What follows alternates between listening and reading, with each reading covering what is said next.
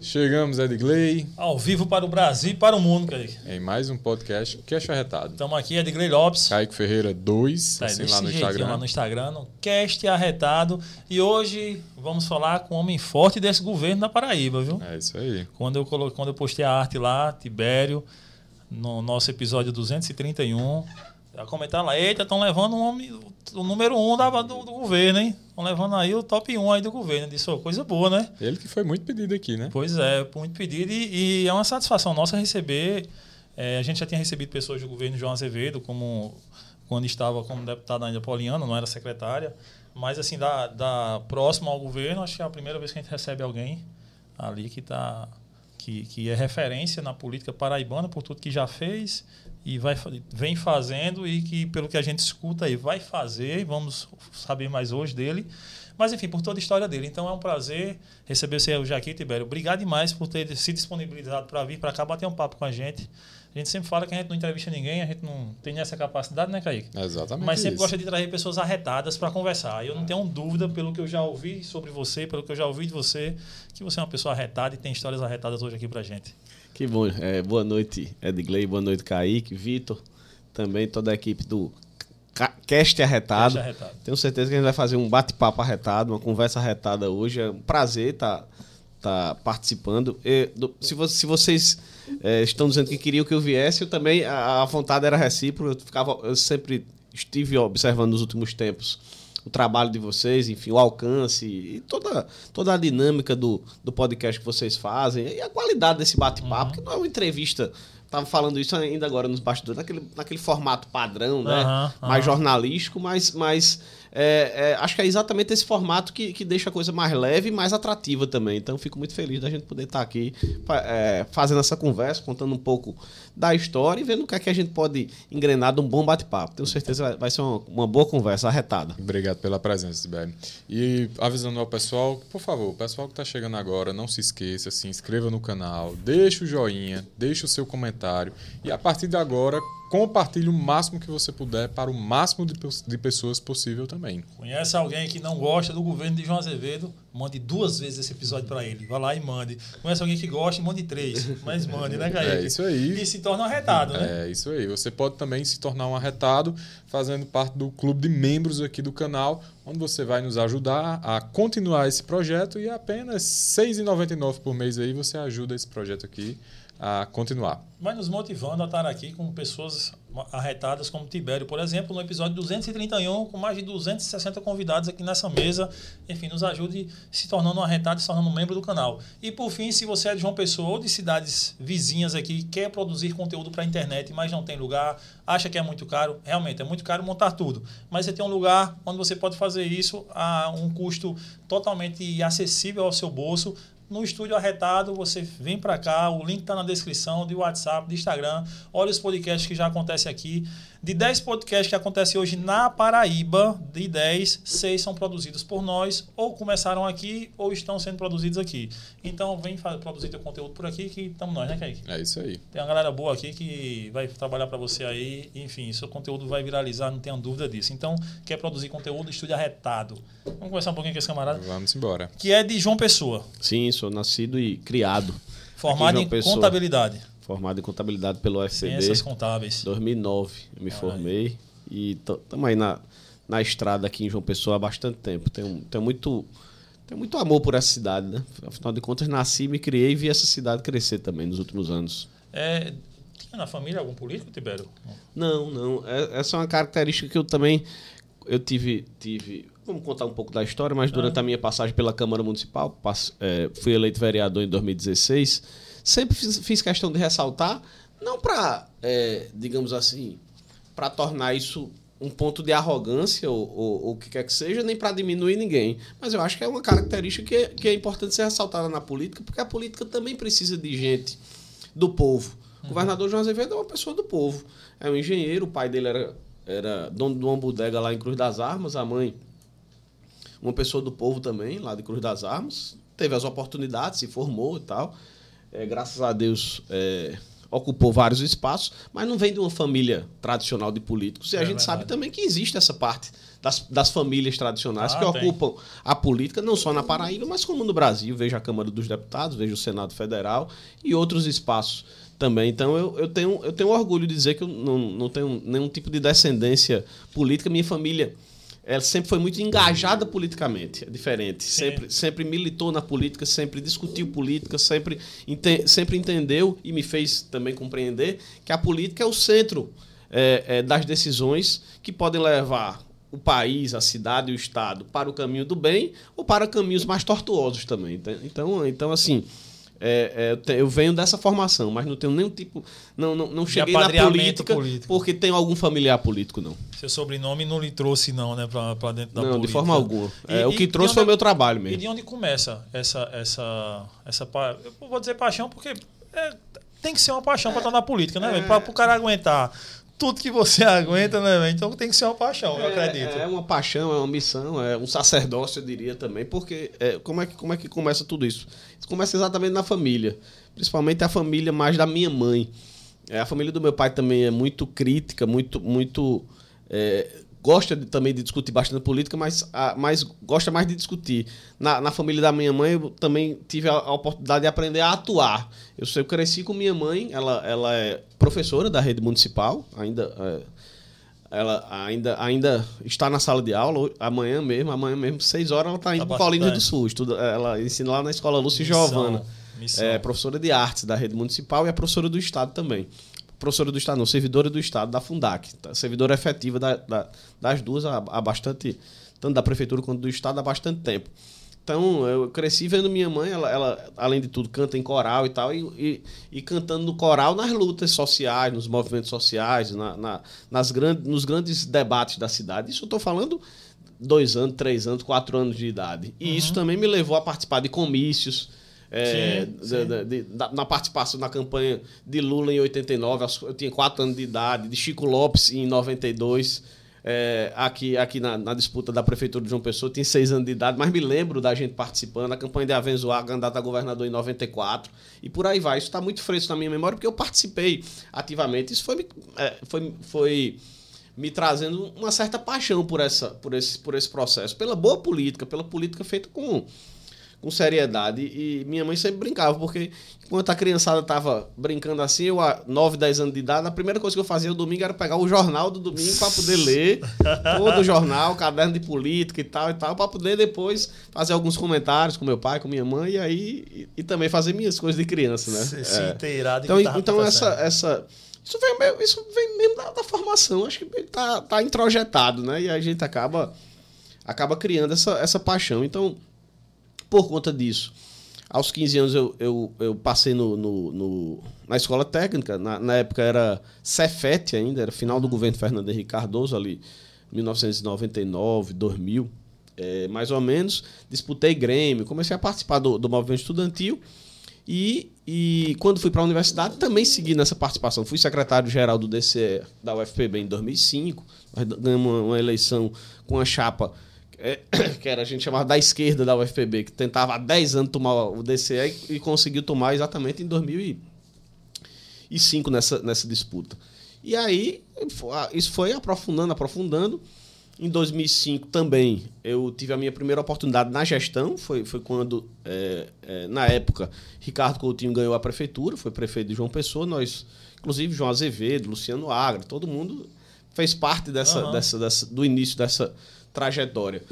E eu integrei a equipe do Orçamento Democrático Municipal, enquanto articulador. Eu era, Foi quando era- implantaram ali. É, exatamente. Eu era membro da, da equipe do Orçamento Democrático. E lá ocupei diversas funções até chegar ao cargo de secretário do Orçamento já no- na gestão Luciano Agra em 2010, aos 25 anos. E daí para frente fui fui é, é, construindo aí minha, minha, minha trajetória na política, que passa pelo Orçamento Democrático. Em 2012 eu assumi a Secretaria de Juventude, Esporte e Lazer do Estado, aos 27 anos, era o secretário mais jovem e não era filho de político, então isso, isso cheguei porque conta do trabalho, da, da, da construção, É, Até então. Da construção é- é- profissional, É disruptivo, foi é. disruptivo isso aí, né? Porque não era construção profissional e política. É, em 2012. Em 2015, é, já no segundo mandato de- do governador Ricardo Coutinho, à época, eu continuei à frente da Secretaria de Esporte e ele ainda me deu mais uma secretaria, fiquei acumulando duas secretarias durante um ano e meio. Foi promoção. A Secretaria de Juventude, Esporte e Lazer e o Empreender Paraíba, que vinha de uma situação meio complexa, complicada, de 2014. A gente deu uma, deu uma reestruturada lá no órgão. Em 2016, deixei as duas secretarias e entreguei para poder ser candidato a vereador aqui em João Pessoa. Minha primeira e única disputa eleitoral até agora. É, fui candidato, tive 5.399 votos. Fui o, o, oitavo, o oitavo mais votado aqui em João Pessoa. É, na época PS, eu era do PSB, nós, nós elegemos quatro vereadores. Foi o vereador, hoje vice-prefeito Léo Bezerra, foi o mais votado da época. Tanil Soares, que hoje é deputado estadual, eu e a, e a ex-vereadora Sandra Marrocos. Então Sim. fomos os quatro eleitos em 2016. Atuei na Câmara durante três anos. Foi uma experiência diferente, porque eu vinha da gestão, do executivo, da realização e tal. Então, para um processo de debate, de uhum. formulação. Uhum. Mas acredito que deixei minha contribuição também. Tem projetos que têm minha assinatura aí. Reformulação do Fundo Municipal de Cultura, lei da inspeção predial, entre, entre outras legislações que estão em vigor uhum. aqui na cidade. É, também é, puxei debates como a Frente Parlamentar de Mobilidade Urbana, Plano Diretor, enfim. Me dediquei, já que estava lá no parlamento, me dediquei de corpo e alma a, ali no parlamento, procurando sempre atuar com muita. Apesar de ser da bancada de oposição à época, era a gestão do prefeito Luciano Cartacho, nós fazíamos parte da bancada de oposição, é, procurei atuar com muita independência, numa linha de defesa dos interesses da cidade, do povo, principalmente do povo mais vulnerável de, de João Pessoa. E fiz isso durante três anos. Quando foi em 2020, no meu último ano, não terminei o mandato porque fui convocado pelo governador para voltar ao governo, o governador João Azevedo já, para ser secretário de Desenvolvimento Humano. Né? E fiquei lá durante três anos, saí agora no início de 2023 para para assumir a secretaria de administração. Então tenho consegui construir aí ao longo desses anos uma certa bagagem, uma certa experiência Entendo, e fico né? feliz de aos 38 anos chegar, olhar para trás e ver que já, já, já posso dizer que tem uma contribuição para a política, para a gestão em João Pessoa, tem uma contribuição para a política, para a gestão na Paraíba. Isso não me deixa nenhum, nenhum, tipo, de nenhum, de nenhum modo vaidoso e nem arrogante. Acho que ainda posso contribuir muito mais. Não, não tenho só. É, não acho. Não, tenho tempo de estrada ainda pela frente suficiente. Ah, muito, não tenho dúvida. E acho que tenho credenciais também de quem já, já realizou, né?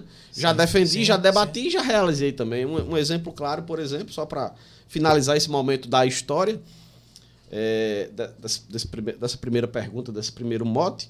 É, eu, eu tenho um filho, meu filho do meio é autista, é, então o autismo é, virou uma, uma, uma, missão também, uma, uma, uma, missão de vida. Eu tive a oportunidade, enquanto vereador, de defender de colocar emenda impositiva para as políticas do, do, autismo, fazer a defesa, apresentar a lei, censo autista, enfim, diversas outras, diversas outras questões. E como secretário, logo depois assumi a Secretaria de Desenvolvimento Humano, abri dois centros de, de atendimento autista. Foi o primeiro equipamento desse tipo na Paraíba. Foi, é, é, não fui eu só, foi, foi, a, foi a nossa equipe na Secretaria de Desenvolvimento mas Humano. Mas foi para a sua gestão. Foi a decisão política do governador, mas é, foi, foi por iniciativa nossa, né? É, na minha gestão à frente da Secretaria de Desenvolvimento Humano, abri um aqui em João Pessoa e um em Campina Grande, além de convênios no Brejo, no, no Cariri, no Sertão. Isso é as primeiras desse tipo no Estado. É, diversas cidades do Estado. Então, eu, eu pude defender, debater e pude realizar Mas também. Então, isso, isso, isso demonstra que, é, como eu disse, vaidades à parte, é, é, é, procuro sempre, por onde passo, deixar minha contribuição, deixar, deixar aí uma contribuição para a consolidação das políticas públicas aqui no, no Estado. Isso aqui é importante. Partindo do, do princípio, Tibério, que nossa população, todo mundo que vai nos assistir, é muito carente de informação. vou partir de uma, de uma pergunta bem básica. O que faz um secretário de Estado? Então, o secretário de, um secretário de Estado, ele é, primeiro, um auxiliar direto do governador. Né? Você, você, na estrutura governamental, você tem o governador e o vice, que tem mandato, são eleitos para está à frente do, do, do, do, Estado durante quatro anos. E a primeira, a primeira linha de auxiliares é exatamente, são exatamente os secretários de Estado. Ou seja, é o, é, é o auxiliar do contato direto é com o governador. A pessoa, se a gente tem vários cargos de confiança no Estado, esse é, esse é da mais alta confiança, né? É, então o secretário de Estado começa recebendo essa responsabilidade. Olha, eu tenho confiança, eu tenho. Você é da minha confiança, porque se fosse se a pessoa é nomeada, é. É, é quer dizer que é da confiança do gestor. e, você, e eu estou lhe chamando para cumprir essa missão. Então, o que é que faz um secretário de Estado? Ele, a depender de cada área, naturalmente, ele faz com que a engrenagem, os serviços, as políticas de cada secretaria elas possam funcionar, ser ampliadas, novas políticas possam ser criadas a partir da decisão política do secretário, que trabalha na estratégia e trabalha na operacionalização também. Né? O secretário ele não está aqui encastelado num gabinete apenas mandando os outros fazerem. A gente, lógico, nenhum, ninguém faz nada sozinho. Nós temos equipes extremamente comprometidas, né? dedicadas para tocar nossas políticas. Mas o secretário ele coordena todo esse processo, cada política de cada secretaria. No desenvolvimento humano, eu coordenava as políticas sociais do governo, segurança alimentar, assistência social, economia solidária, entre outras. Na Secretaria de Administração, a gente meio que coordena o governo, a máquina do governo, né? porque é a secretaria que atende as demais para que o governo funcione e atenda a população. Né? Então, a folha de pessoal é, é rodada na administração, mas é a folha do Estado. Uhum. Os, os, grandes contratos do Estado estão, para atender os serviços do Estado, estão na Secretaria de Administração. É, o processo de transformação digital e de fortalecimento do governo digital está na Secretaria é, de, de Administração. As grandes licitações, as grandes aquisições do Estado, compras, também são, são feitas pela Secretaria de Administração. Então, todos os dias, a minha rotina é exatamente colocar essa engrenagem para funcionar para que o Estado não pare e para que ele preste um serviço melhor para o cidadão é, é a cada, a cada para, para que cada dia mais ele preste um serviço melhor para o cidadão. Entendi. Ah, toda essa bagagem na política, de várias secretárias, qual foram os maiores desafios que você encontrou nesse, nesse caminho, Tibério? São muitos os desafios. Na verdade, a gente os desafios, a gente lida com grandes desafios diariamente. Mas sem dúvida, sem dúvida alguma, o maior desafio é você domar a própria máquina pública. Porque máquina pública parece uma coisa uhum. é, é, abstrata e tal, mas ela existe e ela é algo e ela é algo que precisa ser domado. Você precisa é, é, você precisa ter muita iniciativa, muita capacidade de, de, de gestão, muita criatividade para fazer com que é, a, a, máquina ela possa, ela possa funcionar e atender o que, o que a população que a população espera. Quando eu falo a máquina, é toda a burocracia que envolve é, o, o serviço público. Para cada compra, você, se for fazer uma compra hoje, no caso, acima de 57 mil reais, você tem que fazer um processo licitatório. Ele dura no mínimo 90 dias, pode ser impugnado, tarará, tarará. Isso quer dizer que um remédio que, que deveria ser comprado hoje vai demorar 90 dias para ser comprado. Isso estou falando de um, mas sim, sim. numa quantidade. E se alguém impugnar, vai atrasar mais 30 dias, mais 120 dias, mas o camarada está tá, tá esperando o remédio hoje. Porém, se você comprar hoje sem licitação, você pode ir preso, porque uhum. isso é uhum. improbidade administrativa. Então, uhum. você tem. Isso todo dia você tem que lidar com, com a nossa mente, que está lá em, em 2026, querendo que já esteja tudo organizado e querendo que as coisas aconteçam para ontem, mas a máquina que não deixa ela acontecer para hoje nem para amanhã, ela acontece para 90 dias, entendeu? Então, é, esse é o grande desafio. E eu, e eu é, além de falar rápido, eu sou acelerado mesmo diariamente, porque porque eu, eu não trabalho para mim. Eu não trabalho para dentro. Eu trabalho para quem está lá fora. E sempre procurei é, liderar as, a, as equipes que, que estão sob a minha responsabilidade dizendo isso. Nós não trabalhamos para para dentro para fazer o governo algo bonitinho, não. A gente trabalha para que o Tá na Mesa, que é um programa de segurança alimentar do governo do estado, chegue em 147 municípios com 30 e poucas mil refeições, mais de 1 milhão e 300 mil refeições mensais, diariamente. Isso para que essa refeição chegue com qualidade. E para isso é uma cadeia de coisas que precisa, precisa acontecer. O pagamento precisa estar em dia, a, a, a licitação precisa, precisa acontecer para não ter solução de continuidade. Então, sem dúvida, para mim, enquanto gestor, esse é o maior desafio. Eu, eu, eu acompanhei muito os debates da campanha de 2022 e acompanhei um pouco também uma parte da entrevista, alguns trechos, né?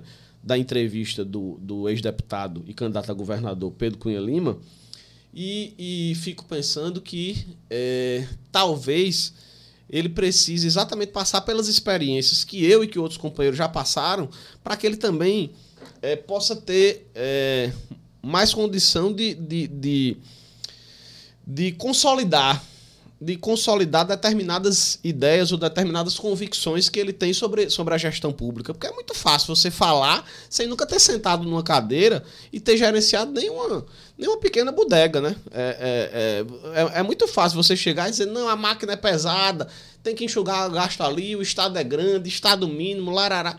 Meu amigo, vá, vá, vá, vá pro dia a dia, vá ver se faltar um carro para fiscalizar o tá na mesa, se a comida não vai sair, se, se a comida não pode sair ruim, se sair ruim, vai dar errado para o cidadão, para a cidadã, para todo mundo. A máquina do Estado ela não é pesada, não, ela precisa ser bem utilizada.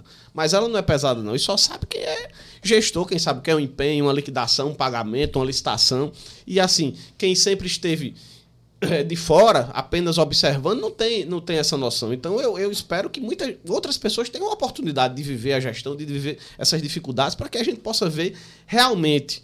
É, é, é, o quão desafiador é a missão de ser gestor público, seja o gestor principal, prefeito, governador, presidente da República, seja secretário, ministro de Estado, Sim. secretário municipal, entendeu?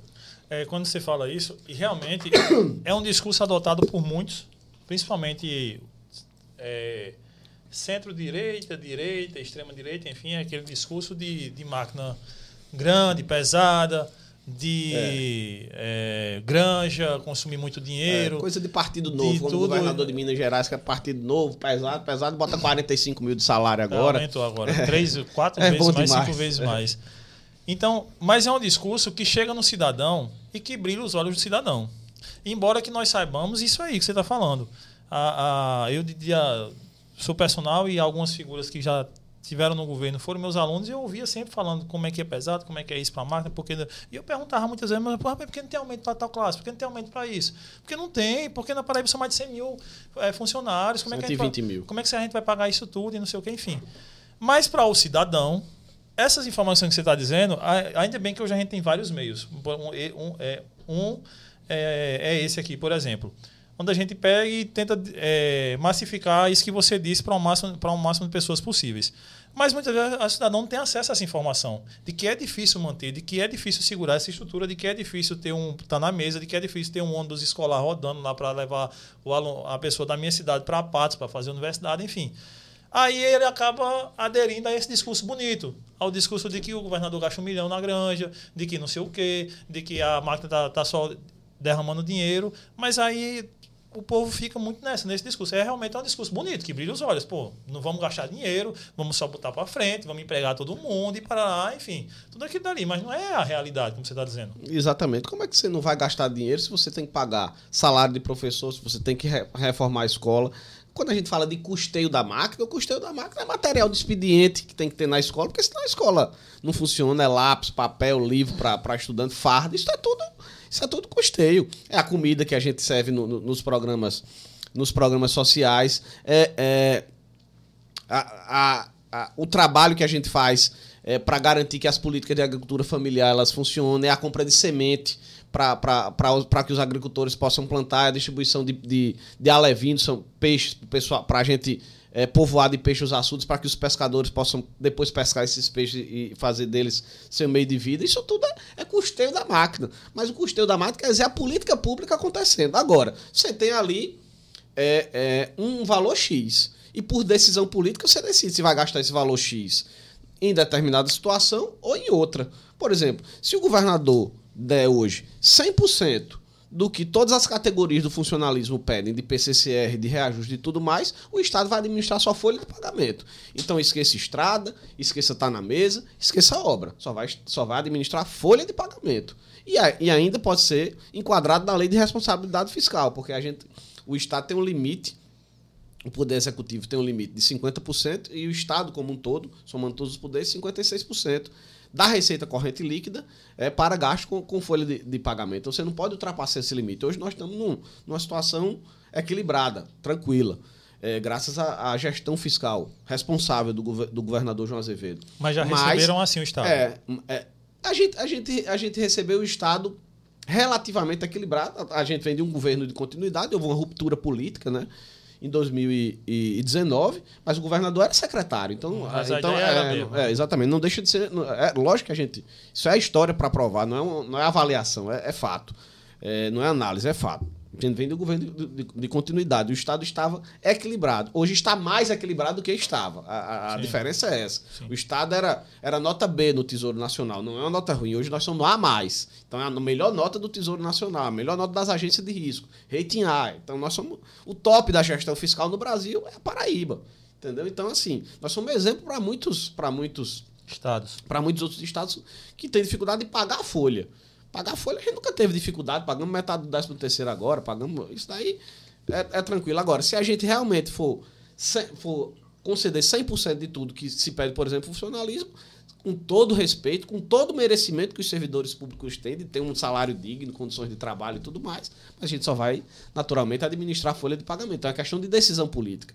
Entendeu? A, a gente vai é, garantindo, é, é, tentando né, garantir essa, essa melhoria, essa, essa, essa reposição de perdas do, do, dos servidores, mas ao mesmo tempo precisa garantir que os investimentos do Estado aconteçam. E os investimentos eles acontecem em obras de cimento e, e cal, mas eles acontecem também em programas sociais é, é, potentes e volumosos e, e, e, com amplo alcance, como programas que eu já citei. Está na mesa, cartão alimentação, restaurantes populares, o, o, programas na educação, Opera Paraíba, Coração Paraibano e tudo mais. Isso é uma decisão política de como vai se gastar esse dinheiro. Eu entendo que todo lado serve da história. Todo lado de um governo que escolheu gastar bem o dinheiro do povo, está aí. As notas do Tesouro Nacional para mostrar, o, o Estado está equilibrado, isso não é uma análise, isso é fato. E, ao mesmo tempo, o Estado toca políticas sociais que foram carro-chefe para, para, inclusive, o reconhecimento da população que reconduziu o governador em 2022. É, disso aí, eu não sei se você chegou a ver, mas aqui também veio outro dia a presidente do Corém. É uma das classes que reivindica e aí ela é bem clara no, no, no, que ela disse aqui, que reivindica o que João Azevedo prometeu. Palavras de João Azevedo, o aumento da categoria. Aí em seguida até eu falei, mas ele deu um aumento, mas tirou uma gratificação. E aí, como é que se justifica isso? Vê bem, é... para os enfermeiros. Em primeiro lugar, tem, tem muita gente é, utilizando essa, essa bandeira para promoção pessoal e política, né? Isso, não, tá, tá, isso tá, eu não tá, discordo, tá, não. É exatamente. É, mas, mas, tirando esse, esse tipo de, de, de, de postura, no geral, é, é, é, uma luta muito justa a, a do, dos enfermeiros e enfermeiras e toda a classe da enfermagem. Digo isso porque minha esposa é enfermeira. Então, assim, eu, eu sei o que é isso dentro de casa. Sempre discutir saúde pública, fortalecimento do SUS e tudo mais. Então, então não, tem, não tem divergência em relação a isso.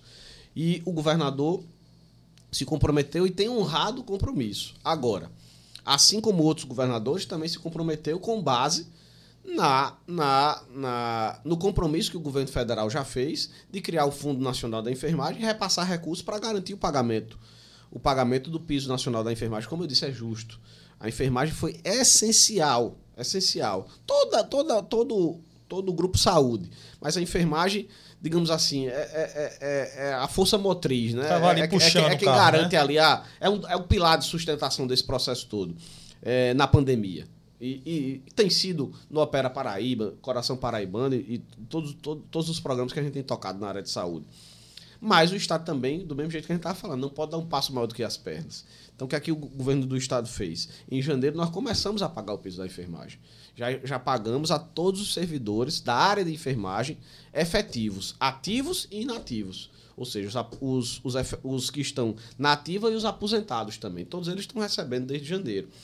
Agora, existe uma jurisprudência do, Tribunal, do Supremo Tribunal Federal que dá a, aos estados o direito de incorporar outras remunerações para garantir o piso. E todos, mesmo quando essas remunerações foram incorporadas, tiveram aumento real no seu contra-cheque. E aumentos significativos, 20%, 30%, a depender de cada, de cada realidade e de qual era o salário anterior dessas pessoas. A gente, então a gente tem pago a gente tem, tem, pago, tem garantido o pagamento do piso da enfermagem para os efetivos. E estamos aguardando essa definição sobre o cálculo e o repasse que vai ser feito para cada, cada estado e para cada município para poder avaliar, avaliar e, e, e, autorizar o pagamento do piso para os prestadores de serviço, que tem um outro contingente, uhum, que são uhum. servidores que a gente pode chamar de precarizados. É, é uma realidade, uma realidade difícil, porém é, é, é um, um processo tão rotativo que os concursos públicos não têm dado conta, e não é só na Paraíba, não.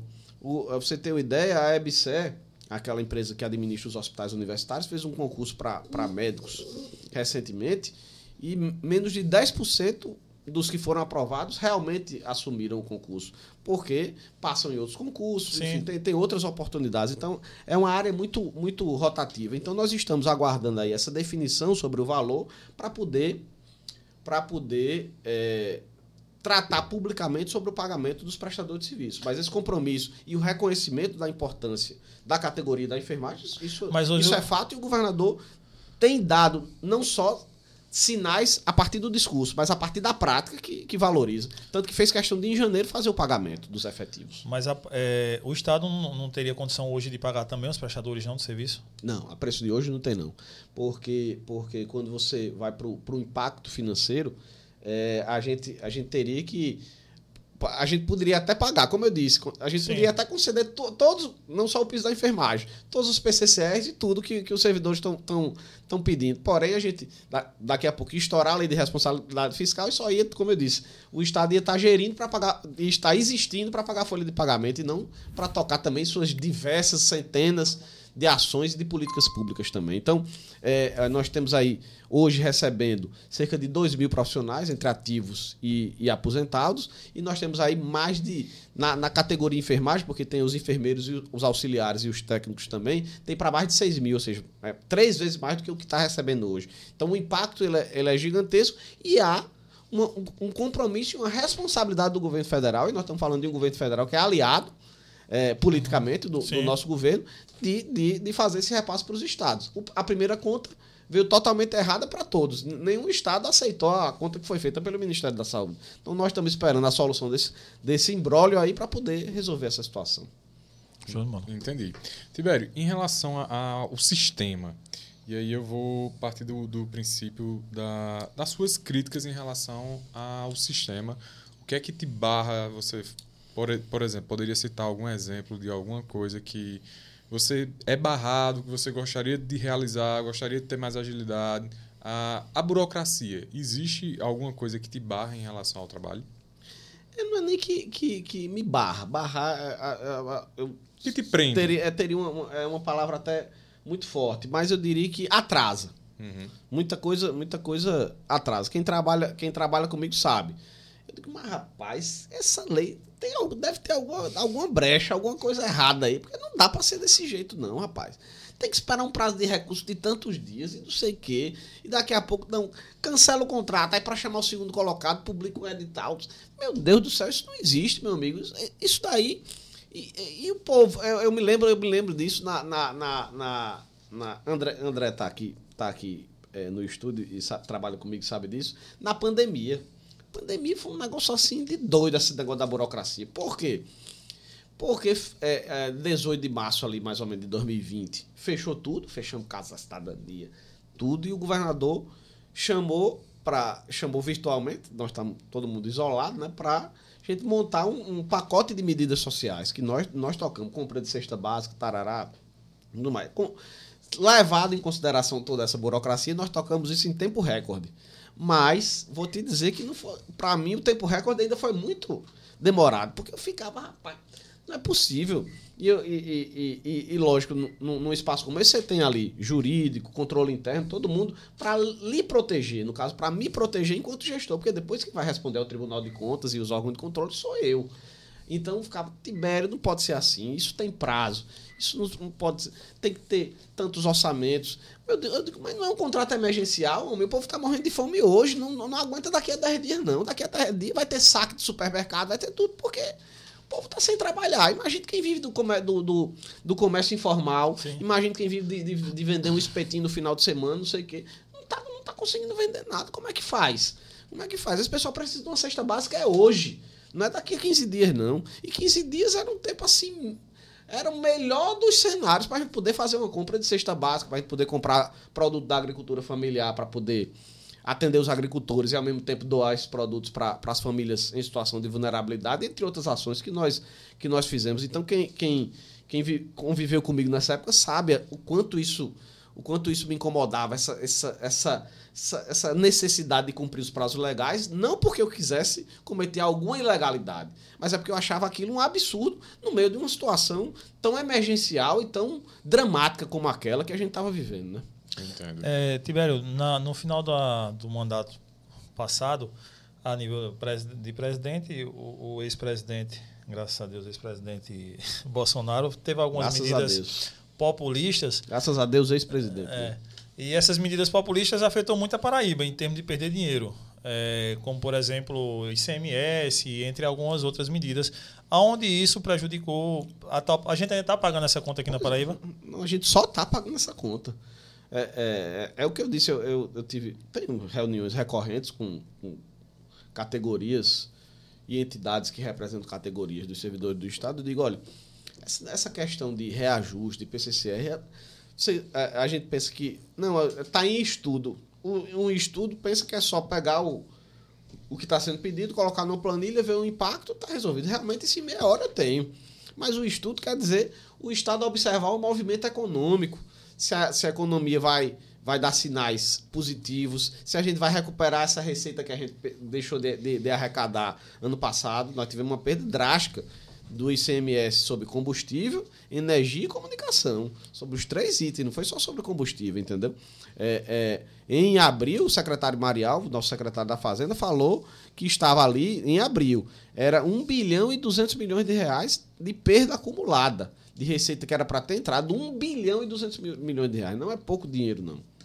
Nosso programa de travessias urbanas asfaltou aí mais de 200 cidades e nós gastamos praticamente isso. Então, é praticamente um programa que você, a gente deixou de arrecadar é, é, por conta dessa medida eleitoreira é, de, de, de um presidente que fez política com o chapéu alheio, porque foi exatamente com a receita, com a receita dos estados. Porque não quis mexer na, na estrutura e quis reparar pela, pela, pela, pelos sintomas, pela superfi- superficialidade, que é exatamente cortando, cortando imposto. Que eu também não sou nem amigo, nem sou um inimigo do imposto. Eu acho que o imposto ele, ele precisa existir, que é exatamente ele que financia to- todos os serviços e tudo, tudo isso que a gente vive é, é, no país, toda, a- toda a política pública é financiada pelos nossos impostos.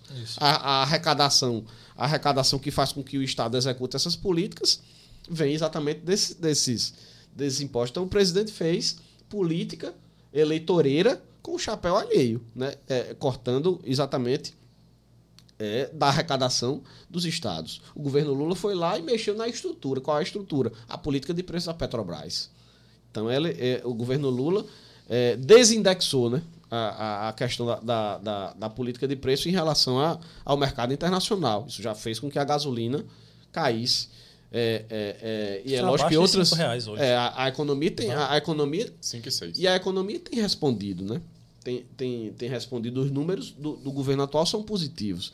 Então, é, é, é, infelizmente, só, só quem teve prejuízo foi os estados. E para completar, a Paraíba, outros estados conseguiram liminares no STF para garantir alguns acordos e algumas recomposições. A Paraíba ainda ficou travado porque caiu é, é, é, o nosso processo nas mãos de um ministro que, que, que foi indicado pelo ex-presidente, que foi o ministro André Mendonça, que demorou muito. E aí, agora que está sendo é, é, caminhando para fechar esse, esse acordo em relação à recomposição dessas receitas e a compensação dos estados, que a maioria vai ser compensada, sabe como? Com o abatimento da dívida pública. Muito, a maioria dos estados tem dívida pública elevada com a União. A Paraíba não tem uma dívida pública elevada, então você vai compensar abatendo uma dívida que é bem pouquinha. Então, essa compensação ainda, ainda não é exatamente o que, a gente, o que a gente espera. Exatamente por conta do. Ou seja, a gente vai ser penalizado por, por, por sermos um Estado equilibrado, em tese. Porque se a gente tivesse uma dívida pública alta, cortava dali, já realmente já dava uma aliviada nos juros e tudo que, que se paga em relação à dívida. Então, é, é essa realidade que a gente vive e é isso também que faz com que o governador tenha toda a cautela do mundo para tomar medidas que vão ter é, é, que vão ter repercussão permanente na folha de pagamento e, na- e na- no, no, no- desembolso no desembolso permanente do Estado. Né? Tibério, você é o, é o presidente do PSB da, aqui de João Pessoa, né? E porque já com uma jornada já boa, é, foi vereador, muito bem votado, diga-se de passagem. E por que em 22 não veio candidato a deputado estadual ou federal, como muitos esperavam? Pois é, é Edgley, eu, eu Essa Eu- pergunta você já sabe que daqui a pouco vai levar ao futuro, né? A- a- além de, além de, de- além de ter construído a minha trajetória, como eu disse, sem, sem ter, sem demérito de quem tem, mas sem ter nenhum tipo de apadrinhamento familiar na política, né? É, eu também aprendi a fazer política de maneira coletiva. Eu não, eu não, não foco em projetos pessoais. Não tem um projeto pessoal de Tibério Limeira. Tem que ser assim, tem que ser assado. Eu acho que é, sou muito feliz pela, pela minha trajetória até aqui. Acredito que dei minha contribuição, acredito que ocupei espaços e, ainda, e hoje ocupo espaço importante na política e, e, e na gestão. Porém, isso não é fruto de um projeto pessoal, de aquela coisa, tem que derrubar todo mundo, puxar tapete e tudo mais, não. Eu acho que isso tudo é fruto de um projeto, de uma construção coletiva, onde onde você tem um grupo, um time, o time tem um comandante. Nosso comandante hoje é o governador João Azevedo, é o maior líder político hoje do Estado, e as urnas provaram isso. É a grande liderança do campo democrático popular aqui no Estado hoje. É, não era um político profissional, já chegou, já chegou para ser político, já como governador, né, como é, candidato, como, como governador, e hoje é, é a maior liderança política é, é, desse Estado e acho que a gente que toda essa construção é coletiva e por isso que eu em 2021, 20, 21 mais ou menos e até início de 2022 me movimentei para ser candidato a deputado estadual, porque também é, é, não dá para chegar em 22 e ah, vá ser candidato e não ter nada construído de maneira é, anterior, né? sem, sem, sem, uma, sem uma base, sem uma retaguarda sobre isso. Então, naturalmente, como um agente político e partidário, me movimentei, contato com lideranças, prefeitos, vereadores, tarará e tal, tava, tava montando minha uma possibilidade de ser candidato a deputado estadual, sendo que todo processo eleitoral tem uma história. E todo processo eleitoral também tem um momento de definição da, da missão de cada um.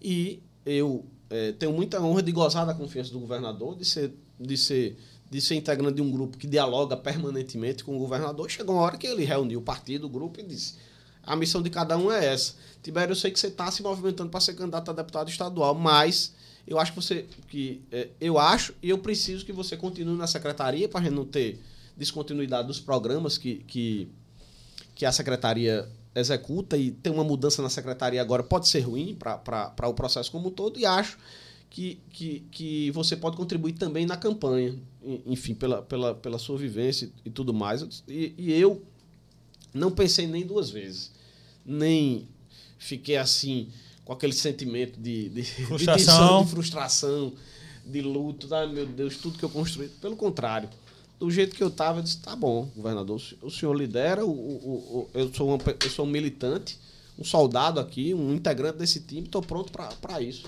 Na mesma hora, tirei minha roupa de candidato, é, as bases que tinha construído, é, é, pude, com o governador também, destinar pa, para os candidatos do nosso partido, para que a gente pudesse montar a nossa a nossa chapa e não me arrependo em nenhum momento dessa escolha. É, é, acho que, que foi a melhor escolha que eu tomei. Fiquei muito honrado de poder ter participado da coordenação da campanha do governador, de uma campanha difícil, mas uma campanha, ao final, vitoriosa, né?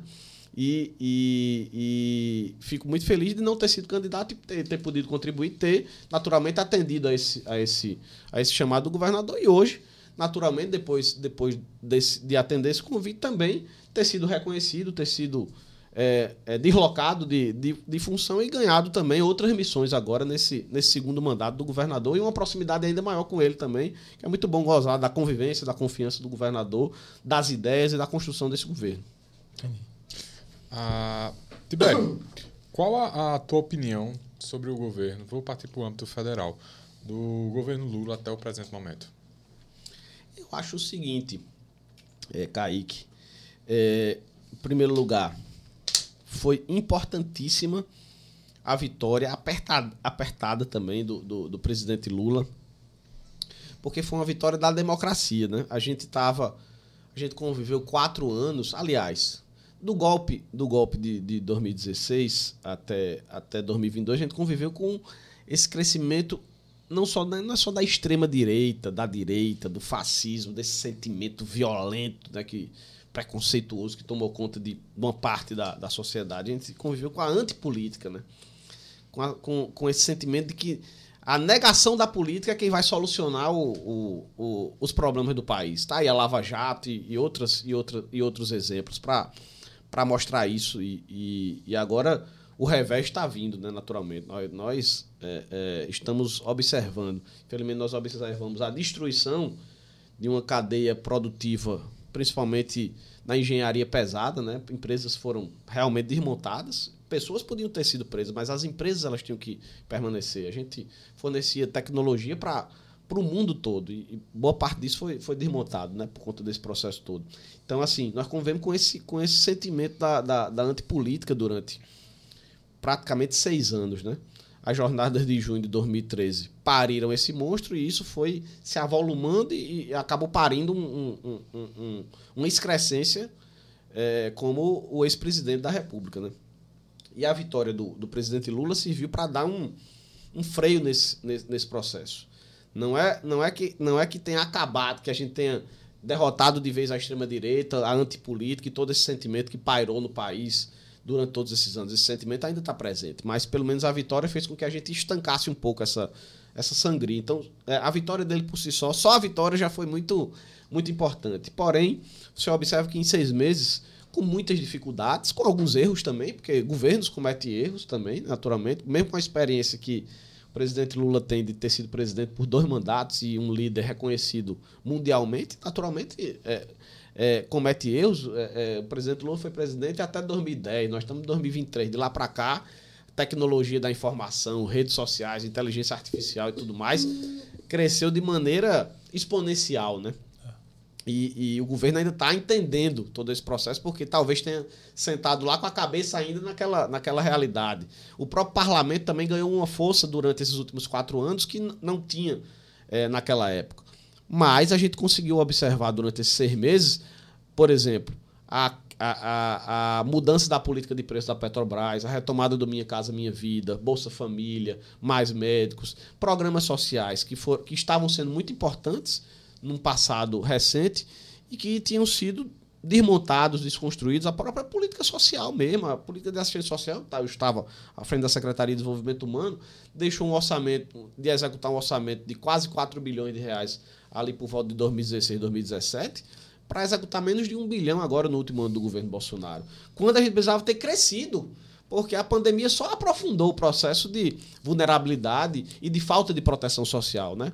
das pessoas mais vulneráveis aqui na, no nosso país. Então, então só isso já por si só já é, já é muito importante. A gente consegue, a gente, a gente fez um seminário recentemente com os partidos do campo de esquerda aqui, aqui em João Pessoa e, e, e o seminário formulou uma carta desses partidos para a sociedade e em alguns parágrafos nós listamos diversas realizações do, do, do atual governo federal e que são muito importantes para a retomada do crescimento do país, para a retomada das políticas sociais e de uma boa convivência. E mais do que isso, para o fortalecimento da democracia, porque, tá, e, e, e, gente, e foi dito isso várias vezes, o presidente pregou golpe durante quatro anos. E depois que perdeu, continuou pregando golpe. O movimento dos caminhoneiros, aqueles acampamentos uhum. nos quartéis. E isso está sendo provado com provas materiais, por conta do, do que aconteceu no dia 8 de janeiro e por conta das, das investigações que estão em curso, a apreensão do celular do ajudante de ordem e tudo mais. Tinha minuta de autogolpista, tinha planejamento, tinha tudo. Então a gente estava. Eu acho que não ia prosperar, porque o, o mundo não aceita mais, por exemplo, o que aconteceu em 64, né? Com, a, com o golpe militar aqui no, no país, mas, mas a gente estava realmente é, correndo um sério risco de, de, de, de uma tentativa de golpe que poderia gerar ainda mais violência, ainda mais violência institucional e violência física mesmo, né, aqui no país. Então, é, só a chegada do presidente Lula já dá um freio nisso e, já, e, e, e, propaga essa cultura de respeito à democracia, respeito às instituições, é, é, retomada do protagonismo do país no cenário internacional. Essas viagens não são à toa, recebido na China e tudo mais. Não, é, não, é, a gente não está falando de turismo, está falando de, de do Brasil se colocando como, como, como deve se colocar no cenário internacional, dada, dada, a, a, dado o seu papel estratégico e a, sua, e a sua importância. Então, eu avalio que, entre erros e acertos, é, é, o governo tem acertado mais do que errado e tem sido importante para o fortalecimento do povo brasileiro. A nível de Estado, ainda pra, daqui a pouco quero entrar no município, mas em questões de Estado, é, Tibério, e vocês vêm de uma campanha vitoriosa em 2018, no primeiro turno, 62% dos votos, 60, 58, 58. 58% dos votos.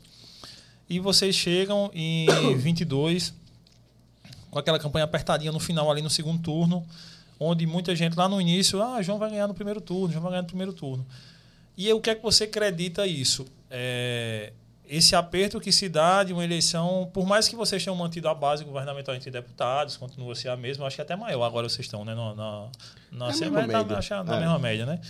É, tu acha que essa polarização Lula-Bolsonaro acabou afetando e com isso teve esse prejuízo aqui na Paraíba? Ou o que é que você acredita aí, esse aperto no finalzinho ali da campanha? Eu acho que, que o cenário, o cenário nacional contribuiu, naturalmente. A polarização. Você veja que em João Pessoa, Lula ganhou por 900 votos no segundo turno. Né? Então foi, foi, foi muito apertado. E, e, e o Nordeste deu uma vitória fragorosa a Lula. Mas numa capital como João Pessoa foi meio a meio né, a votação. Então, assim, foi desproporcional em relação ao sentimento que, que estava posto no Nordeste e isso tem, isso tem reflexo.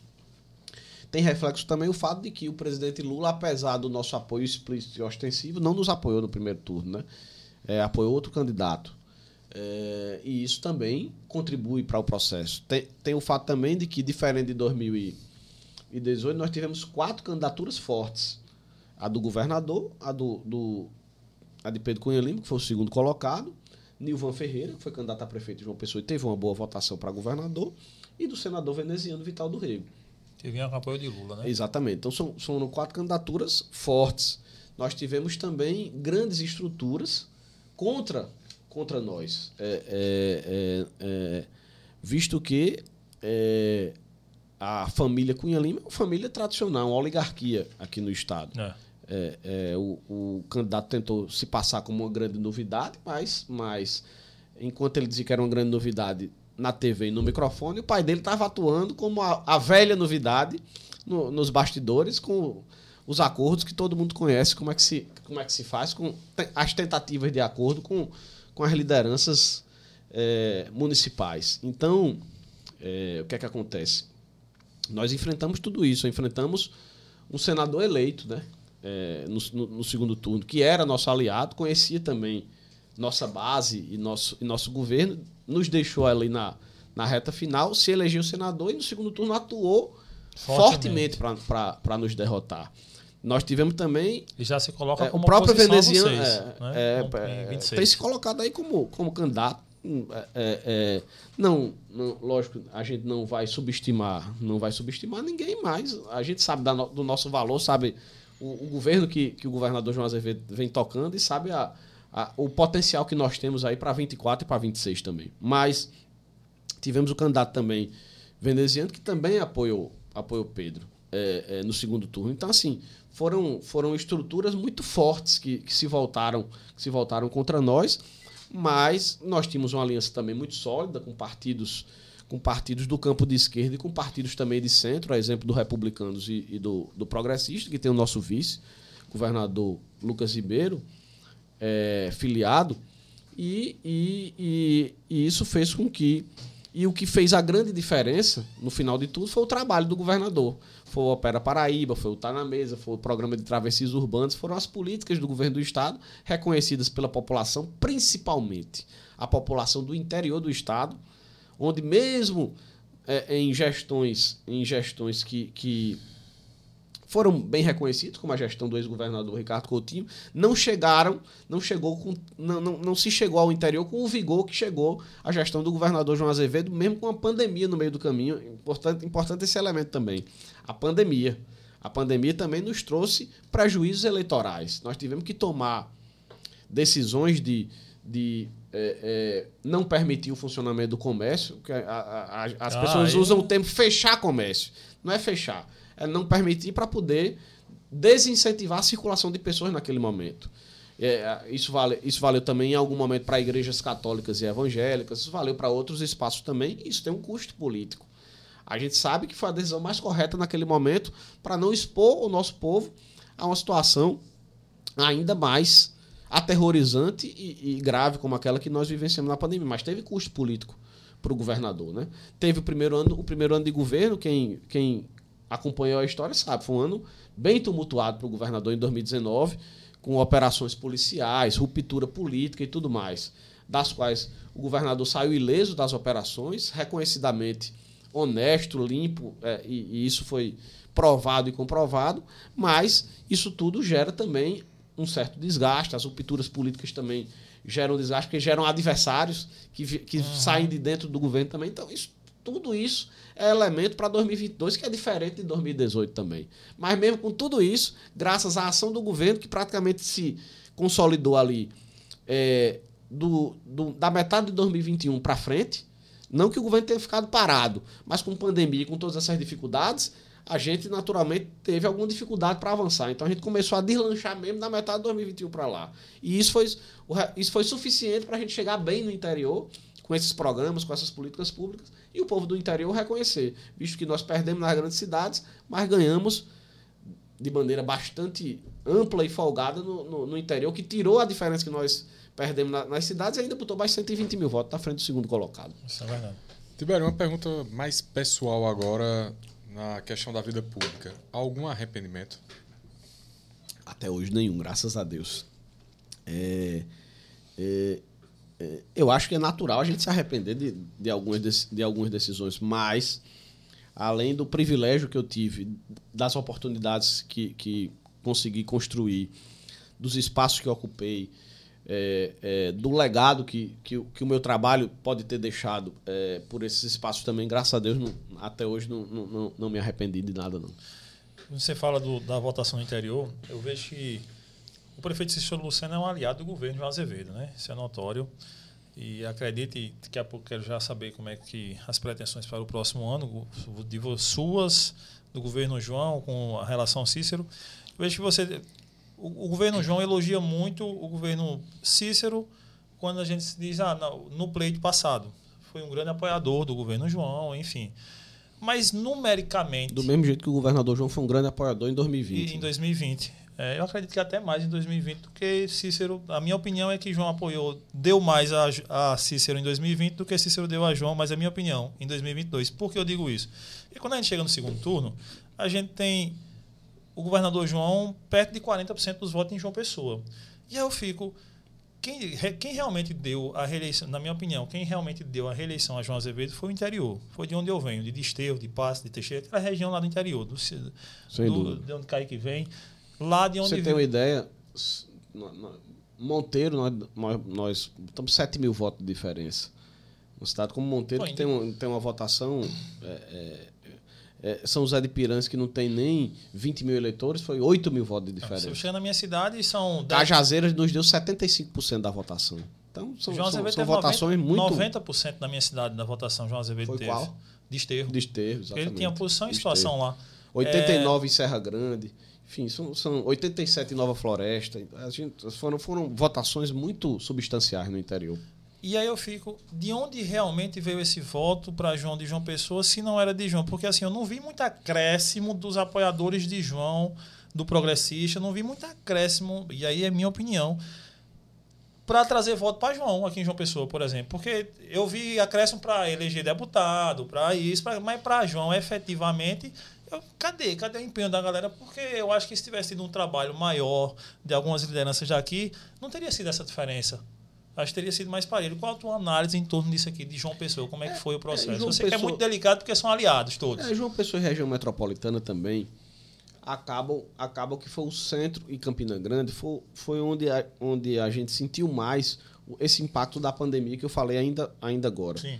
O desgaste maior foi aqui, foi, é, onde Os tem um volume comércios. de comércio fechado, igreja, é, é, que também foi utilizado muito contra a gente, essa questão de fechamento de igreja, como se a gente tivesse fechado, determinado o fechamento ah. de igreja. Não, não, não foi isso. Foram medidas de segurança e de medidas sanitárias tomadas para diversos espaços é, fechados com, com, com, com potencial de grandes públicos. A gente não está falando só de igreja, academia, comércio e, e tudo mais, né?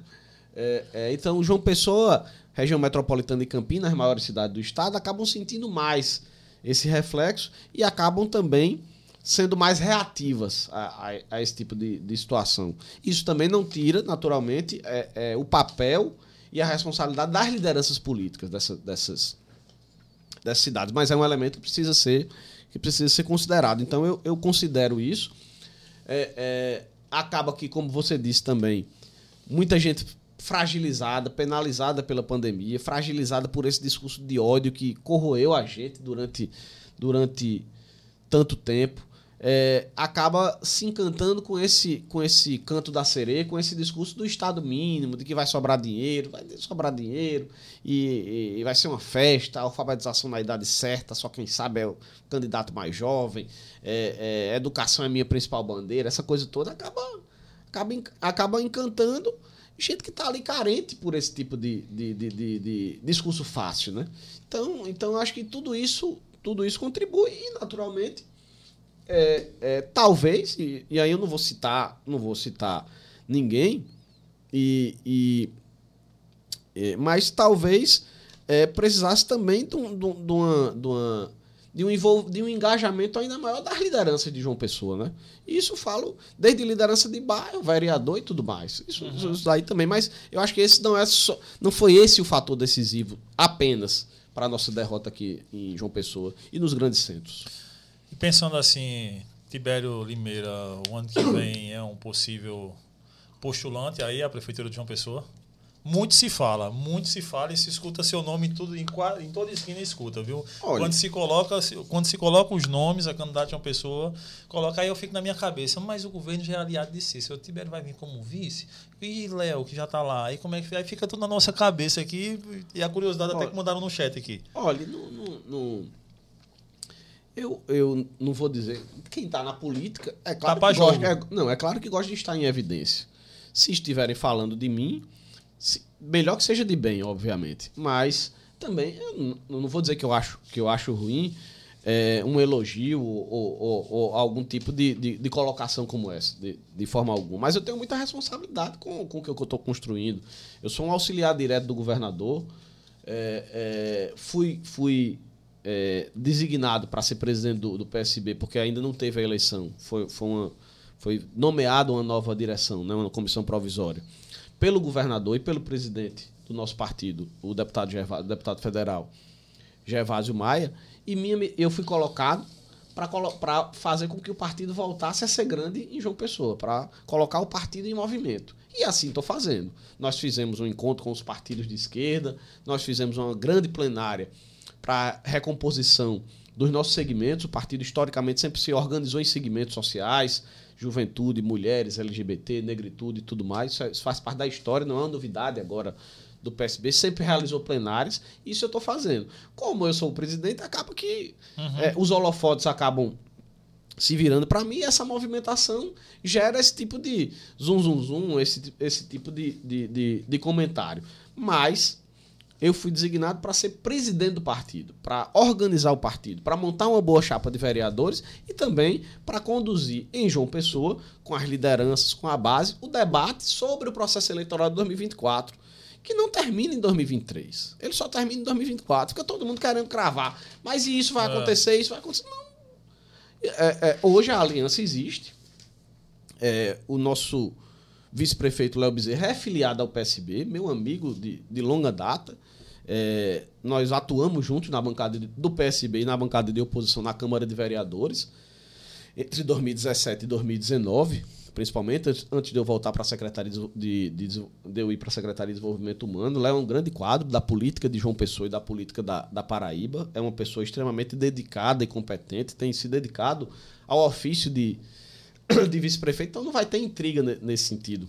E eu já disse, já disse a ele e já disse publicamente. Eu não sonho e nem estou trabalhando para ser vice-prefeito, de, de, de, de, forma alguma. Agora, o PSB quer se fazer respeitado, quer ter o direito de dizer que as decisões sobre a 2024 serão tomadas em 2024. E a convenção é só é, ela pode acontecer até o dia 5 de agosto de 2024. Você veja que falta ainda mais de um ano, né?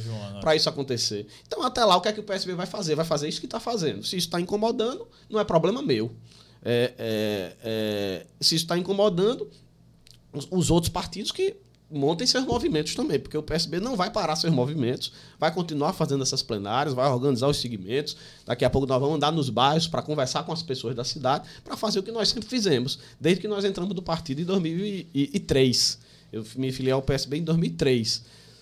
Tirei uma licença aí por dois anos, quando saímos do partido, é, por conta dos problemas políticos aqui na Paraíba, mas nós voltamos é, junto com o governador agora em 2022. 2022 não deu tempo de organizar o partido, o foco era a eleição, naturalmente, e agora é o momento de organizar. Então, continuarei honrando a, a missão que a mim foi dada, até o momento que, até o momento que, que, a, que a, a missão continuar sob meu, sob meu comando, nós estaremos movimentando o PSB e fazendo do PSB um partido protagonista aqui em João Pessoa. Só para pegar um mote aqui, que aí já dou a palavra para tu.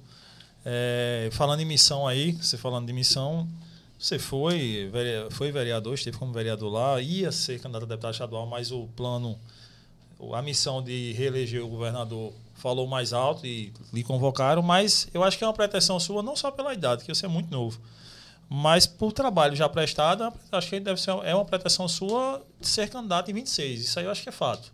Se 24 não vier, mas acredito que você vai estar com o seu nome. E pensando nisso lá, e já dando esse salto, que talvez não seja nem para dar, mas já como curioso aqui da política, para ser um candidato a deputado, não seria melhor politicamente estar na Secretaria de Desenvolvimento Humano do que na administração? Pergunto, pergunto isso porque, para mim, é mais visível ao povo. Políticas sociais, então, quando minha é, Bolsa Família, quando alguma coisa do tipo tem a ver, está sempre lá o secretário aparecendo. Pra, então, politicamente, não, é, não seria melhor quanto a isso, não? É, Edgley, eu, eu falo isso, é, eu vou tentar falar isso desprovido da massa, desprovido maximamente de, de, de, de, vaidade.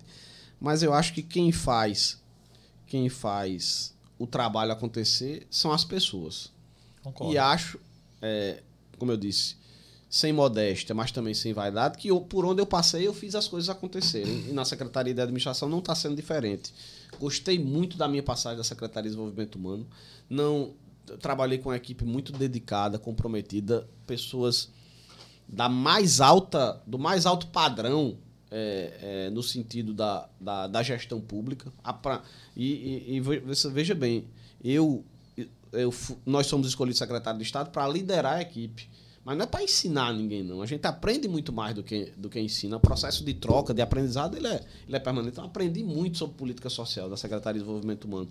Mas acredito que encerrei encerrei ciclo. meu ciclo e estou muito feliz na Secretaria da Administração e acho que lá onde eu estou tenho plenas condições também de construir possibilidades e articulações políticas também. E tenho feito isso já, inclusive. Então, assim, por mais que seja uma, uma, também uma grande secretaria, a Secretaria de Desenvolvimento Humano, acho que a minha contribuição já está lá, já faz parte da, da, da, história da secretaria e já faz parte da história do Estado. Acho que o trabalho que nós fizemos, inclusive, pesou na avaliação das pessoas que votaram no governador João Azevedo e o reconduziram também. Então isso está tá, tá cravado, isso ninguém, isso ninguém apaga. apaga mais não. Mas, a, a, mas acho que também contribui com a minha história o fato de ter passado por diversos espaços e ter dado conta do, da, da, missão, ter dado conta do, do recado. Eu encontro gente do esporte que eu saí em 2016. Rapaz, Tibério, Pô, você, foi você que criou a Copa Paraíba Sub-15, foi você que criou o programa Paraíba Paralímpica. Eu estava lá quando você entregou a reforma da Vila Olímpica Paraíba no bairro dos Estados em 2015 e tal. Ou seja, as pessoas ainda lembram. É, é, Inclusive, isso... eu quero agradecer a você que a pelada dos personal só acontecia porque o Tibério é, liberou lá na Vila Olímpica, né? Pois, pois Passei é. um ano jogando lá. Muita gente ainda me encontra e diz: você retomou o Bolsa Atleta e tal. Lógico, não fui eu, foi, foram decisões políticas. teve minha contribuição e teve a contribuição de de muita gente. Mas eu digo assim, me, é, me, me deixa muito feliz saber que, que, que, que, por onde eu passei eu deixei minha, deixei minha marca e, e pude também é, é, alimentar ainda mais essa minha, a minha trajetória. Então, assim, o fato de não estar lá é, é, não, não diminui o processo de, de articulação ou de expansão, de expansão política. Como eu disse, que não faz parte de um projeto pessoal, se for para ser candidato em 2026, vai ser a partir da condução do governador João Azevedo e do nosso time também, porque isso faz parte de um projeto, né? isso faz parte de, de, de, de uma estratégia de uma estratégia de grupo, mas é claro também, nós não vamos não vou esperar isso para 2026. A gente vai se movimentando para que a gente possa estar tá pronto para jogar, se assim for, se assim for a vontade do nosso treinador para ir para campo, né? Show de bola. Tibério, finalizando minhas perguntas, minhas perguntas não, minhas curiosidades. Qual o teu sonho? O que tu almeja? Rapaz, é, é, o, o meu sonho não é nem um sonho em relação a mim mesmo, mas eu sonho, eu sonho muito em quando eu envelhecer e, e, e olhar para trás, eu possa estar tá vivendo num mundo mais digno, né? mais, mais justo. É, é, mesmo que esse mundo se resuma ali a meu bairro, a minha cidade, a, a, a meu estado. Infelizmente, a gente não talvez não consiga transformar tudo, mas a gente precisa dar a nossa contribuição diária. Então, o meu sonho. Eu, eu, eu, eu sou uma pessoa, Kaique, que. que é, quem me conhece sabe, eu me emociono muito fácil, assim, sabe? Assim, eu, eu, eu não aguento, por exemplo, é, parece uma coisa que já, assim, já faz parte da nossa, da nossa rotina diária, mas eu não consigo ainda não me indignar em ter que ir no supermercado e na porta ter 5, 10 crianças ali pedindo o básico, né, pra, pra... Aquilo me faz chorar de verdade. Eu sei que não, não é o correto, eu sei que o Estado tem que garantir política pública, mas se eu puder, eu compro alguma coisa ali para porque e não é para é, alimentar apenas a minha emoção, seja lá o que for, o que for não. É, é porque é porque é, é uma necessidade mesmo de, de, de, de, de saber que o meu sonho não é que a, apenas a minha vida seja boa, não. Se a vida do outro aqui do meu lado não tiver boa, não, não tem sentido, porque a gente não nasceu só, a gente não vive só. É, é, pra, gente, pra gente viver, a gente tem que pelo menos sair de casa, plantar alguma coisa e comprar alguma coisa para comer, para começar o. Uhum. começar a se movimentar, né? Se trabalhar, geralmente você não trabalha sozinho, por aí vai. Então, assim, eu realmente, parece uma coisa clichê padrão, mas eu, o meu sonho é olhar para trás, ver, rapaz, contribuir para que as coisas estivessem melhor. Eu contribuí e as coisas estão melhores, não só pelo meu trabalho, mas o meu trabalho também também ajudou nisso. Se no meio, se no meio do caminho é, esse, esse meu sonho me levar a ocupar espaços como hoje eu ocupo, mas outros espaços também que, que possam me dar a condição de tomar a decisão para para melhorar ainda mais a vida das pessoas, que assim seja. Estarei pronto para encarar. É, concursos, Tibério. Concurso, o governador anunciou agora 2.380 vagas para o Estado. É, nós vamos ter, está saindo em breve o edital da CGE, são 12 vagas para auditor, Controladoria Geral do Estado, 1.100 vagas para Polícia e Bombeiros, sendo 900 vagas para Polícia Militar e 200 para os Bombeiros, 33 vagas para o primeiro concurso da história da Secretaria de Cultura do Estado, para analista cultural, historiador, museólogo, paleontólogo, diversas vagas. Um grande concurso também na área de engenharia e arquitetura, para engenheiros, arquitetos, técnicos em edificações, entre outras, entre outras funções, e um grande concurso também para o magistério, para os professores da rede estadual, serão mais de mil vagas também ofertadas. Isso tudo está em processo de preparação para poder escolher empresa e, e, e, publicar edital. Mas tudo isso para sair de edital desse concurso todos esse ano. Nem todos os funcionários serão contratados esse ano, porque, por exemplo, Polícia Militar, o curso dura mais de um ano, o curso uhum. de formação. Então, cada um tem seu tempo próprio. Mas é, é, pelo menos os editais e as provas escritas, a gente espera resolver tudo ainda esse ano. A, a, a determinação do governador é essa. A gente no Brasil viveu dois períodos, é, um a nível Brasil outro nível Estado. Né? A Lava Jato, com tudo que aconteceu, e aí a gente já está vendo seu. Acho que está chegando para o seu desfecho e desdobramento por tudo aquilo que foi planejado, arquitetado, enfim. É, e na Paraíba, a Calvário. É, você está num grupo de que pessoas que estavam com vocês lá atrás foram penalizadas. E aí, e penalizadas a critério de investigados, porque não teve nenhuma condenação ainda, mas há um grupo investigado, mas que sofreram sanções, de, de enfim, é, psicológica, enfim, de todos os tipos possíveis e impossíveis, né, de posto à sociedade. Como é que tu enxerga isso que foi passado na Paraíba? Na tua análise, assim? Em primeiro lugar, foram, foram momentos muito tristes. É, o governador até já falou também sobre isso, porque a, a gente vê colegas e ex-colegas né, é, sendo alguns presos, alguns né, é, alvo de busca e apreensão. Enfim, todo essa, esse cenário policialesco é muito, é muito ruim e isso tudo também a partir da, de, de ações que foram feitas no governo que nós fazíamos parte também. Eu fui secretário de Juventude, Esporte e Lazer, como eu disse, Empreender. Uhum e tudo mais. É, mas, assim, acho que, que é, feita é, é a operação aconteceu, é, todo mundo sabe, e o que cabe agora é a gente esperar que a justiça seja feita, que, que realmente se apure o que tiver que. está sendo apurado, né, naturalmente, e que é, a, as decisões tomadas, as sentenças proferidas levem em consideração as provas que foram coletadas, enfim, que se tenha um julgamento justo que, que é o que, o que a gente espera do sistema de justiça e é o que a gente espera do, do Estado democrático de direito mesmo. É, concordo totalmente. É, até então, porque muito é falado, inclusive João Azevedo é muito atirado, foi atirado muita pedra nele, mesmo sem ter ligação até agora de nada. Com nada isso, comprovado até agora. Nada, né? exatamente. né? E, e o, foi muito a, atirado a questão, também. A questão toda desse, desse tipo de. Sem entrar no mérito da Calvário, da Lava Jato, seja lá o que for, é muito importante que a gente passe a ter cada vez mais cuidado no Brasil em relação a esse tipo de, de operação, porque gente, às vezes a gente destrói a imagem de alguém, depois o alguém prova a inocência, mas quando você prova a inocência, é totalmente desproporcional a toda a queimação que você. e toda a execração pública que você sofreu.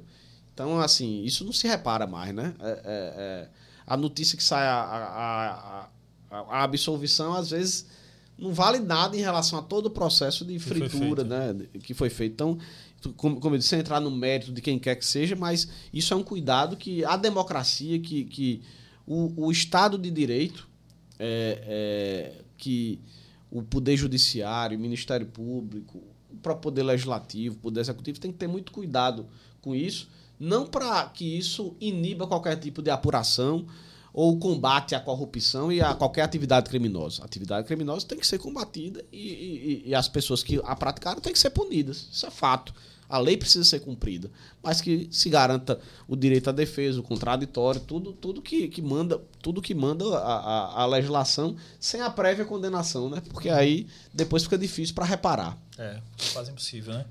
É, por fim, Tibério, dizem que bom líder geralmente ele é bom não pela capacidade de enxergar qualidades no que faz, mas sim pela capacidade de enxergar os defeitos que, é, que, que comete, que, que, que faz, enfim, os erros que comete.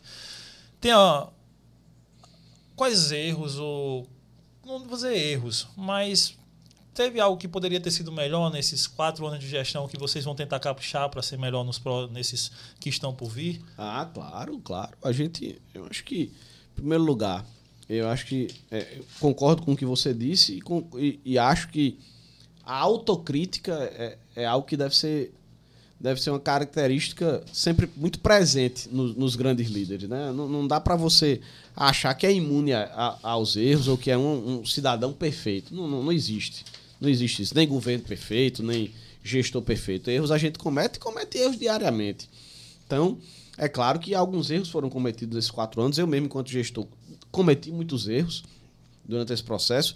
E erros são diferentes de crimes, né? Não estou falando sim. de crimes, estou falando de erros. Erro de avaliação, podia ter feito mais para cá, podia ter feito mais para lá, podia ter tentado o processo é, por esse caminho, mas fui por outro caminho. Isso, isso, é, isso é natural é, é, do dia a dia. Isso acontece no governo também. Se aposta num programa que né, às vezes o programa não, não rende o que, o que se espera. E aí você gastou energia, dinheiro, tempo, tarará, tarará e não rendeu. Aí você vai ter que retomar um, algo do zero para poder entregar de novo para a população um, um, outro tipo de, de programa. E isso, naturalmente, acontece todos os dias. A gente avalia e tal, mas nem sempre, nem sempre sai como, como, como a gente espera. E isso não, é, não tem problema nenhum da gente, da gente reconhecer. Então, no governo, no, no governo do governador João Azevedo, inclusive diante de tantas atribulações, principalmente em 2019 e 2020, por conta da, de todo o processo é, é, policialesco de 2019 e rupturas políticas e por conta da pandemia em 2020,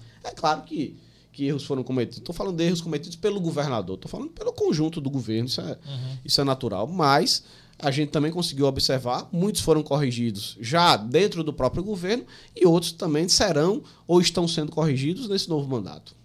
De 0 a 10, qual a probabilidade de João vir no nosso cast arretado? Você conhecendo o João de perto. Rapaz, é, é, é, o governador é uma pessoa. Como você Diga disse, cinco, não que eu vou dizer, pô, é um é político. Como, como, você disse, como você disse, é uma pessoa não é muito ocupado, é, é formal, ocupada, mas é uma pessoa super acessível um, um, um, cara bom de lidar no dia a dia, de, de conversar. Eu não tô rasgando, tô rasgando cedo, não. Quem, quem convive um pouco sabe, sabe do que eu tô.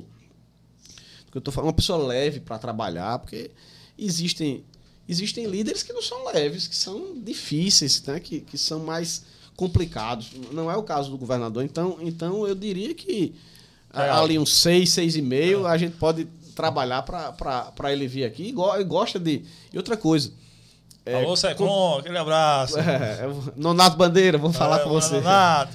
Fazer o convite. Governador, queremos você aqui.